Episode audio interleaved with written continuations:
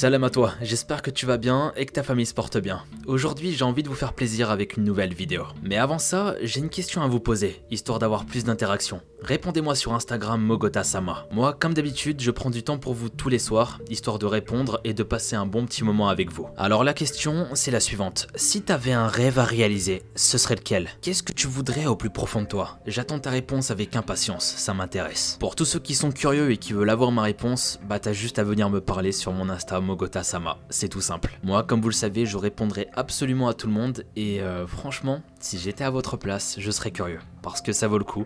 Franchement, je m'intéresserai à ce que j'ai dans ma tête. Parce que c'est assez intéressant. Bon, qu'est-ce que je vous ai préparé dans cette vidéo? C'est sûrement ce que vous êtes en train de vous dire. Eh bien j'ai quelques histoires à vous présenter, et pour certaines d'entre elles, elles sont inédites. J'espère que vous allez apprécier. Prenez votre téléphone et commandez-vous un putain de tacos XL, kebab, tenders et sauce algérienne. Éteignez votre lumière et laissez-vous emporter par ma voix.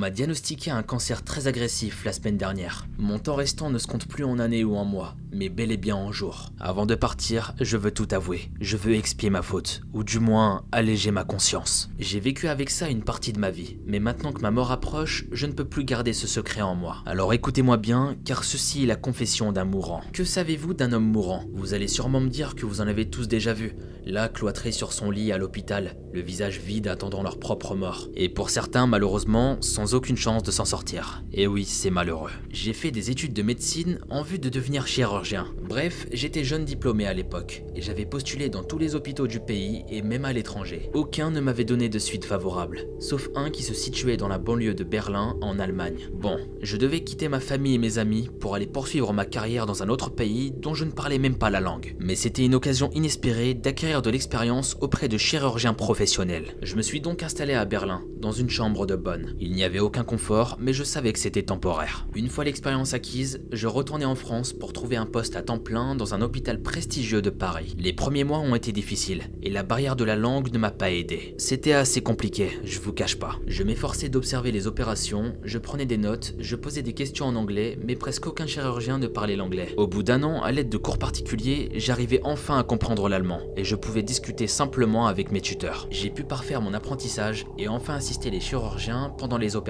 Je progressais à une vitesse folle, car il y avait énormément d'opérations par jour. En effet, cet hôpital n'était jamais à court de patients. Il venait des quatre coins du pays et même de l'étranger. Et pour cause, l'hôpital avait la réputation de ne jamais être à court d'organes pour les greffes. Cœur, reins, poumons, je ne savais vraiment pas comment ils faisaient, mais ils en trouvaient toujours très rapidement. J'avoue que certaines pensées m'étaient venues à l'esprit, comme un trafic d'organes dans la ville, mais il n'y avait aucune preuve. Et surtout, c'était une aubaine pour moi de pouvoir assister à toutes ces opérations. Une nuit, j'étais resté dans l'établissement très tard jusqu'à dans la nuit afin d'étudier certains ouvrages sur les greffes présents dans le bureau du docteur Haussmann. Je me suis endormi le nez dans les livres. Il faut dire que la chaise du bureau du docteur était tout sauf inconfortable. J'ai été réveillé par des cris, les cris d'un homme. C'était normal dans un hôpital, me diriez-vous. Mais c'était carrément des cris d'agonie. C'était affreux. Je suis sorti du bureau et j'ai commencé à chercher d'où ça venait. Je suis allé voir l'infirmière de garde, mais selon elle, aucun patient n'avait crié. Je retournais dans le bureau du docteur quand je les ai entendus une nouvelle fois. Cette fois, j'ai su reconnaître la provenance des cris. Ils venaient de derrière une porte qui menait sous les sous-sols de l'hôpital. Sur celle-ci, il y avait un grand panneau. Kane Entrit, entrée interdite. Évidemment, je voulais venir en aide à la personne, mais la porte était fermée. Les cris ne se faisaient plus entendre, donc je suis rentré chez moi cette nuit-là. Le lendemain, j'ai tout de suite posé des questions au docteur, lui demandant ce qu'il y avait derrière cette porte, et pourquoi on pouvait entendre des cris la nuit venant de derrière celle-ci. Lui qui a toujours été gentil et souriant, ce jour-là il s'est montré sous un autre jour. On pouvait lire de la colère dans ses yeux. Après m'avoir saisi par le col, il m'a plaqué contre le mur en me répétant que ce qu'il y avait derrière cette porte ne me regardait pas. Il m'a menacé de me virer si je continuais à fourrer mon nez là où il ne le fallait pas. Je ne voulais pas risquer ma carrière en me faisant virer de mon tout premier poste alors je n'ai plus repensé à cette affaire durant quelques mois. Mais une nuit où j'étais de garde, j'ai eu besoin d'une agrafeuse, et je me suis souvenu qu'il y en avait une dans le bureau du docteur Haussmann. Et évidemment, en allant à son bureau, j'ai de nouveau entendu des hurlements venant derrière la porte. Un homme était en train de souffrir, je devais faire quelque chose. Je tenais à ma carrière, il est vrai, mais j'avais encore des valeurs. Je ne pouvais pas laisser cet homme comme ça sans rien faire. Je me suis rappelé que le docteur gardait un trousseau de clés dans son bureau. Je suis allé les chercher et j'ai essayé toutes les clés sur cette porte. Et par chance, il y en avait une qui fonctionnait Je suis descendu dans les sous-sols de l'hôpital, tout en essayant de repérer d'où venaient les cris. Je suis finalement arrivé devant une porte en métal. Parmi les cris de l'homme, je pouvais entendre deux personnes parler en allemand. Je suis resté quelques minutes devant la porte avant que les cris ne cessent. J'ai longuement hésité, mais j'ai fini par entrer. Dans la pièce, il y avait une salle de chirurgie. Un homme était allongé sur la table d'opération, le bas du ventre complètement ouvert. Devant la table, il y avait le docteur Haussmann et l'infirmière en chef. Dans les mains du docteur, un rein humain, fraîchement retiré de l'homme allongé sur la table. Il me regardait les grands yeux ouverts. Il a posé le rein dans une glacière, puis il a retiré son masque. J'étais terrifié. Je pensais déjà au pire, à détaler et avertir le plus vite possible la police. Le docteur m'a demandé d'attendre d'écouter ce qu'il avait à me dire, et que si à la fin de notre discussion j'avais encore envie d'avertir la police, il me laisserait faire. J'étais vraiment contre cette idée, mais quelque chose m'a fait changer d'avis. L'homme dont on venait de prélever le rein avait ouvert les yeux. J'en revenais pas, je pouvais même l'entendre répéter flehe sie an.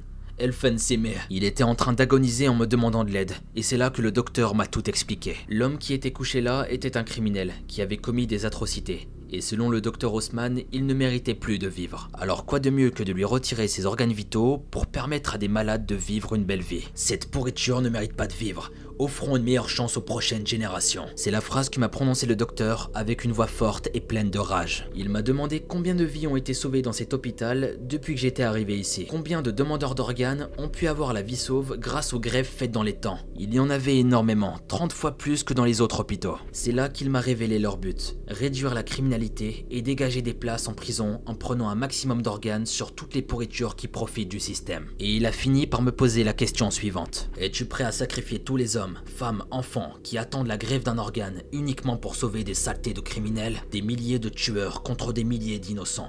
Que choisis-tu? La réponse paraît si évidente, mais croyez-moi, lorsque vous êtes confronté à ce choix, c'est compliqué. Laisser cet homme se faire torturer, se faire arracher chaque organe, ça reviendrait dans tous les cas à faire de moi un criminel. Et ça, je ne peux pas supporter ça. J'ai regardé une dernière fois l'homme, et je lui ai dit à quel point j'étais désolé, et je suis parti. Le lendemain, j'ai démissionné. J'avais préalablement informé le docteur que je ne dirais rien à propos de tout cela. Puis je suis revenu en France et je n'ai plus jamais pratiqué. Voilà, ceci est mon péché.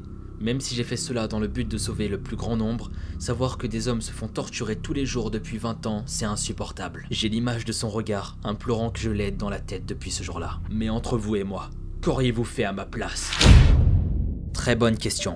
Ici, on a affaire à une histoire particulièrement troublante. Même si on est sur une histoire inventée, ce qui est intéressant ici, c'est de se dire que pas mal de choses qui ont été racontées sont réalisées. Je suis pas là en train de vous sortir des théories du complot ou je ne sais quoi mais le marché noir des organes, ça existe bel et bien, en Inde, au Pakistan et dans plein d'autres pays. C'est un business qui est ultra sombre, mais malheureusement, il existe bel et bien. Dans l'histoire qu'on vient de voir, ils vont jusqu'à carrément condamner des prisonniers et leur retirer leurs organes sans leur permission, juste parce qu'ils ont décidé que ce n'étaient plus des humains normaux et qu'ils ne méritaient plus de vivre. J'avoue que là, on est sur de l'hardcore, un sujet très sombre. Et pourtant, ça m'étonnerait même pas que ce genre de pratique existe. Enfin bref, j'attends votre opinion sur ce sujet dans les commentaires. Quant à nous, on continue avec la prochaine histoire. Let's begin. Le 18 décembre 2020, j'ai eu une des pires peurs de ma vie. Étant fan d'urbex et de phénomènes paranormaux, je n'ai pas eu peur pour rien, ou pour pas grand chose. Je vis dans une toute petite ville. J'habite dans une petite maison avec mon copain, et nous avons devant chez nous une grande cour que l'on partage avec quatre autres voisins. Notre maison forme un cercle autour de cette fameuse cour, et juste en face de notre maison, il y a l'entrée du lotissement. En gros, on a une vue sur tout ce qui rentre ou sort de chez nous. Vers 1h30, 2h du matin, mon copain et moi allions nous coucher. Mais soudain, ma chienne s'est mise à aboyer et grogner méchamment devant une porte vitrée qui donne sur un balcon au premier étage. J'ai l'habitude de l'entendre aboyer sur des bêtes qu'elle trouve dans le jardin, donc j'y ai pas prêté attention. Mais en un quart de seconde, elle est devenue encore plus méchante devant cette porte, comme si on était en danger. J'ai pris mon courage à deux mains et je suis sorti sur le balcon. Je me suis mis à regarder en face de moi, mais il n'y avait personne. Je cherchais un peu partout quand j'ai entendu parler et rigoler un peu bizarrement. Je cherchais, je cherchais quand j'ai baissé la tête pour regarder en dessous de moi. C'est là que j'ai vu deux hommes d'une quarantaine d'années. Ils étaient juste là, en bas de chez moi. Ils ne parlaient pas français ou très mal. Ma chienne les a entendus rire. Elle m'a tout de suite rejoint sur le balcon et s'est mise à aboyer. Elle s'est mise à grogner tellement fort que j'ai cru qu'elle les aurait bouffés si elle serait à leur niveau. Je leur demande alors avec délicatesse pourquoi ils osaient venir nous déranger à une heure pareille.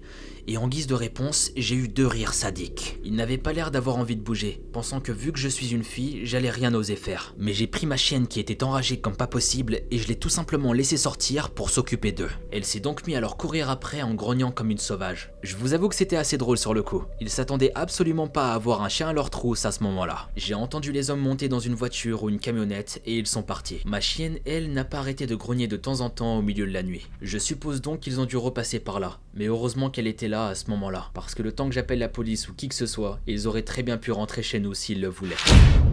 Et ouais, c'est là qu'on voit l'importance d'un animal de compagnie, et plus particulièrement d'un bon chien fidèle qui te protégera dans n'importe quelle situation. Ce thread m'a été partagé par une abonnée qui a souhaité rester anonyme, et je la remercie. Si elle n'avait pas eu son chien ce jour-là pour la protéger, qui sait ce qui aurait pu lui arriver? T'as deux gros malades en train de rire en bas de chez toi, prêts à te faire je ne sais quoi. Tu sais pas ce qu'ils ont dans la tête. Ça se trouve ils étaient complètement défoncés, capables de te faire les pires atrocités. Mais heureusement qu'elle avait son chien encore une fois. Perso, ce genre de taré, je les aurais accueillis comme il se doit ma batte de baseball. Le mec hyper violent. Mais qu'est-ce que vous voulez? J'ai pas de chien donc euh, autant sortir Mogo Junior, histoire de s'occuper d'eux. Enfin bref, continuons avec la prochaine histoire. C'est parti. Lorsque j'étais enfant, je faisais énormément de cauchemars horribles. Ma grand-mère m'a toujours dit que c'était parce que je vivais dans un environnement qui n'était pas sain. Et à vrai dire, elle n'avait pas tort. Je ne vais pas étaler ma vie ici, mais tout ce que je peux vous dire, c'est que ma mère et moi, nous n'avons jamais eu de bons rapports, et que notre relation se répercutait sur mes rêves. Bref, ce que je vais vous raconter ici n'est pas totalement rapport je vais vous raconter l'expérience la plus horrible que j'ai vécue, la paralysie du sommeil.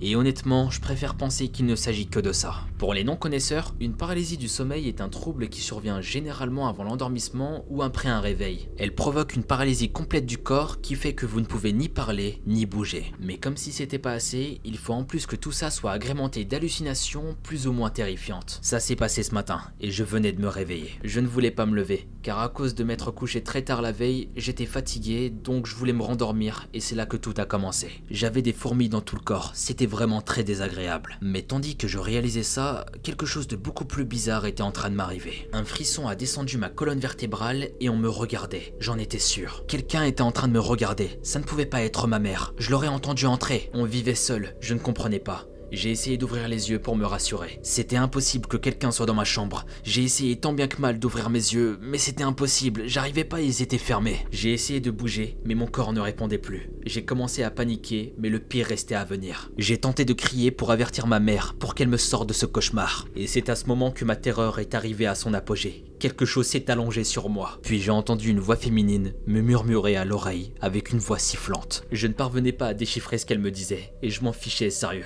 J'étais pratiquement sur le point de faire une crise cardiaque. J'avais tellement peur. J'ai tenté de me débattre, mais rien à faire, jusqu'à ce que ma mère rentre dans la chambre. Et c'est à ce moment précis que j'ai retrouvé l'usage de ma voix et de mon corps. Le cauchemar était fini. Ce qui m'intrigue le plus, c'est que je n'ai jamais fait de paralysie du sommeil avant ça. Est-ce que quelqu'un parmi vous en a déjà subi et pourrait me donner son avis sur mon expérience? Ça On y revient, la paralysie du sommeil. On en a déjà parlé énormément sur la chaîne, mais c'est un sujet qui revient beaucoup. Et à chaque fois, je vous jure, ça me perturbe toujours autant. Quand je lis certains de vos témoignages, parfois je me dis mais, mais j'aimerais tellement pas être à votre place en fait. Honnêtement, la paralysie du sommeil, c'est l'une des choses que je redoute le plus. Je préfère largement me faire poursuivre par un fou que de connaître la sensation de la paralysie. J'avoue, j'abuse un peu, mais sérieusement écoute-moi. Ne plus avoir le contrôle sur quoi que ce soit. T'es là en train de subir, tu peux absolument rien faire. Non merci. Comme j'ai pu déjà le dire, avec la paralysie du sommeil, on a plusieurs approches, soit scientifiques ou religieuses. Perso, et comme pour beaucoup de personnes, moi je pense qu'il pourrait s'agir d'un djinn qui te veut du mal. Ou tout simplement, vu que la personne a des mauvais rapports avec ses parents, c'est peut-être juste psychologique. Que vu que émotionnellement ça va pas trop bien, ton cerveau il est tout simplement en train de vriller et te faire ressentir des choses horribles, comme te faire écraser ou ta respiration qui est tout simplement coupée. Enfin bref, cette vidéo touche déjà à sa fin. Et pour terminer, j'ai une petite question. Et t'es obligé de faire un choix. Et jeté à l'œil, t'es obligé de faire un choix. Choisis bien. Joue le jeu parce que ça va être marrant et j'ai trop envie d'avoir ta réponse. Tu préfères voyager dans le temps pendant deux journées ou gagner 300 000 euros? Venez me donner votre réponse sur mon Insta Mogota Sama, ça m'intéresse. Quant à nous, on se retrouve très bientôt pour une nouvelle vidéo. C'était Mogota.